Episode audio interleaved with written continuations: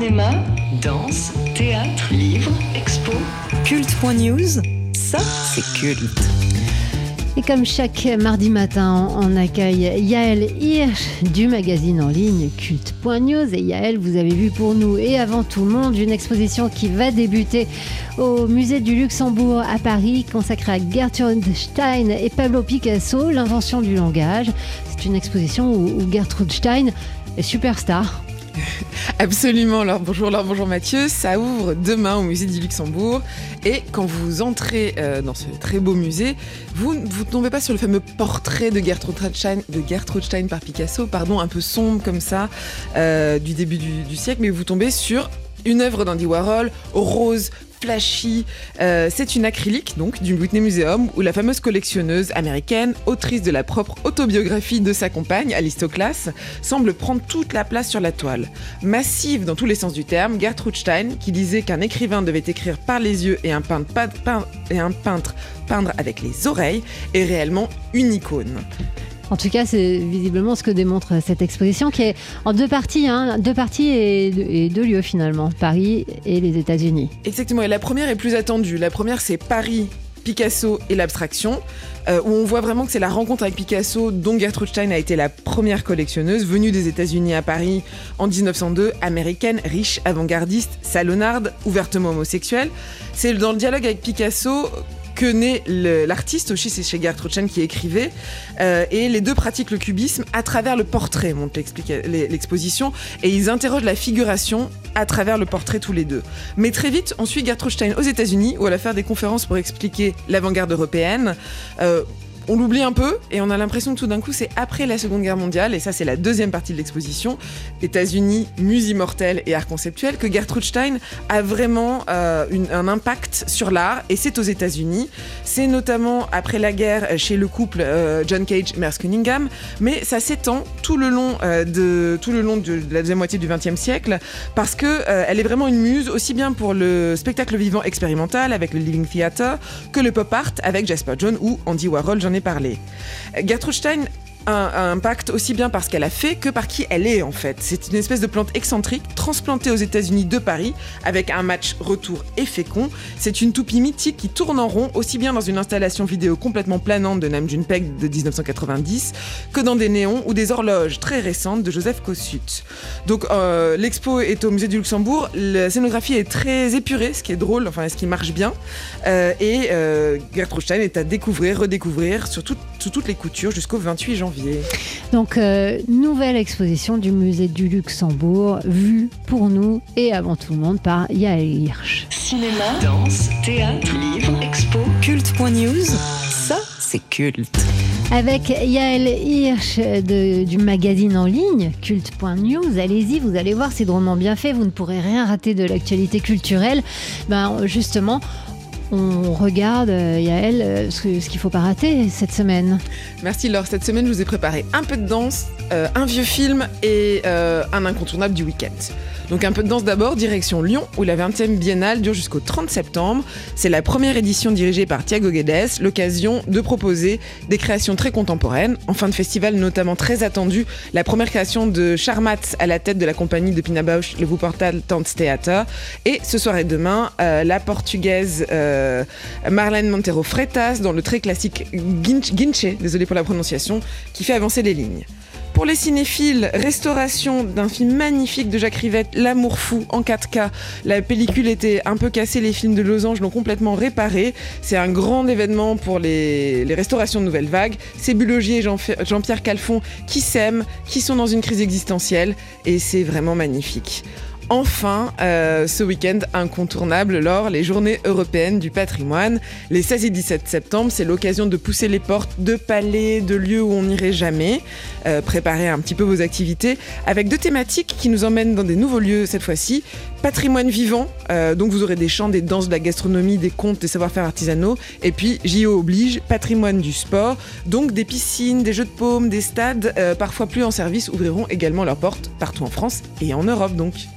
Donc effectivement, vous avez raison, il vaut mieux préparer euh, ces, ces sorties et, et même parfois s'inscrire. On trouve tous les renseignements sur un site t- très touffu, euh, celui des Journées européennes du patrimoine. Et, et sinon, euh, le site à fréquenter, c'est évidemment culte.news. Cinéma, danse, théâtre, livre, expo. Culte.news, ça c'est culte. 6h, 9h30, les matins de jazz. Laure Alberne, Mathieu Baudou.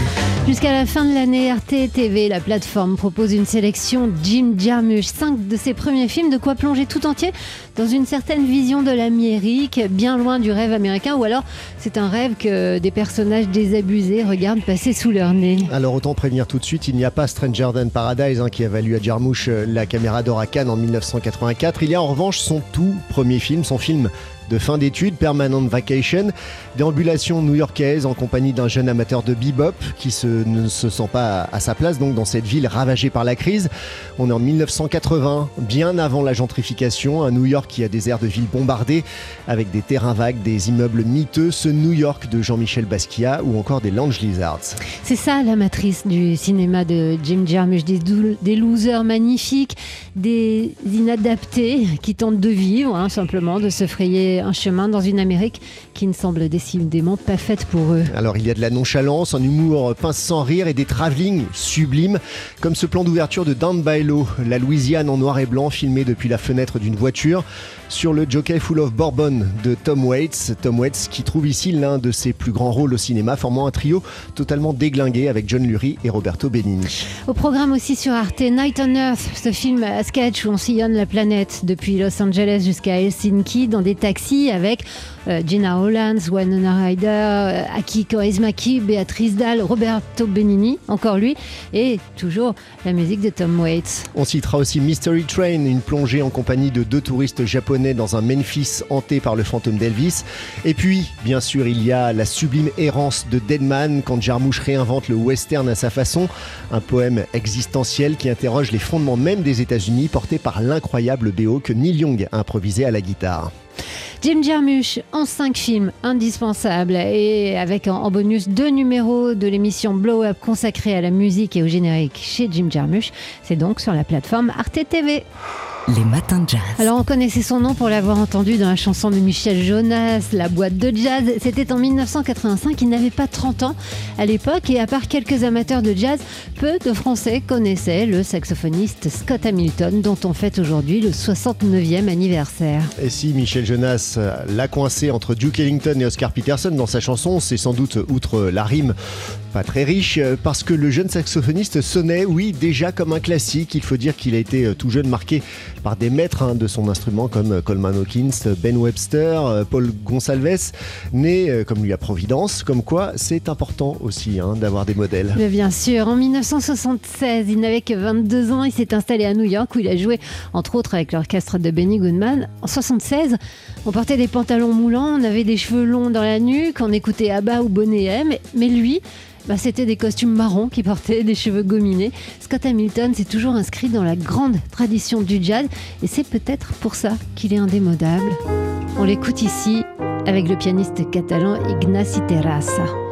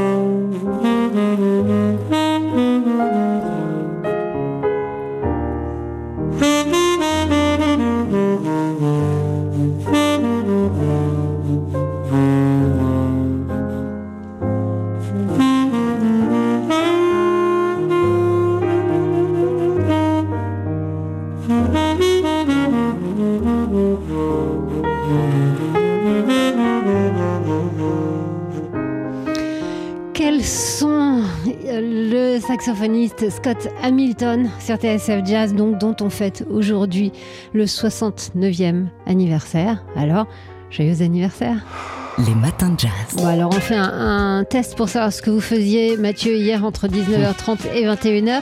Qu'est-ce qui s'est passé sur notre antenne TSF Jazz, Eh bien, bien comme nommé d'habitude, il y avait Jazz Live. Bien sûr, Sébastien Novian nous emmenait en club hier soir en direct pour nous faire vivre le concert de Fabien Marie au Sunside à Paris. Alors Fabien Marie, euh, c'est l'un des représentants du bebop en France, euh, discret qu'on peut voir sur scène, qu'on peut entendre euh, parfois euh, en album, qui a son propre groupe, euh, un octet qui dirige, et pas seulement, puisque hier soir, on l'entendait pour un hommage à Kenny Dorham, donc au Sunside, Kenny Dorham étant comme Fabien Marie, trompettiste, membre des Jazz Messengers quand Horace Silver en était le directeur musical. Et donc on entendait hier Fabien Marie bien entouré avec Gianluca Filiola à la guitare, Guillaume No à l'orgue et Stéphane Chandelier à la batterie, Un quartet, donc. et donc un quartet, Aude au bebop et ça donnait bah, ce, ce morceau donc qui était euh, le premier morceau du concert. On vous laisse déguster ça un peu.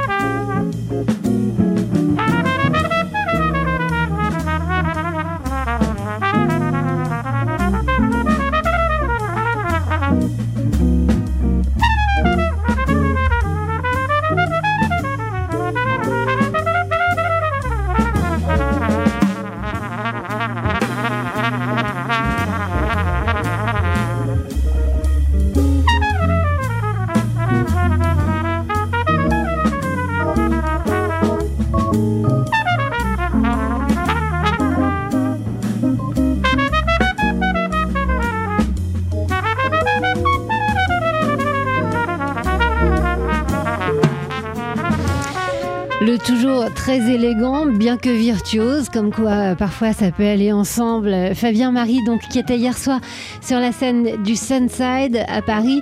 Euh, c'est un concert qu'on vous a retransmis en direct. L'un des nombreux lives qu'on vous propose sur TSF Jazz.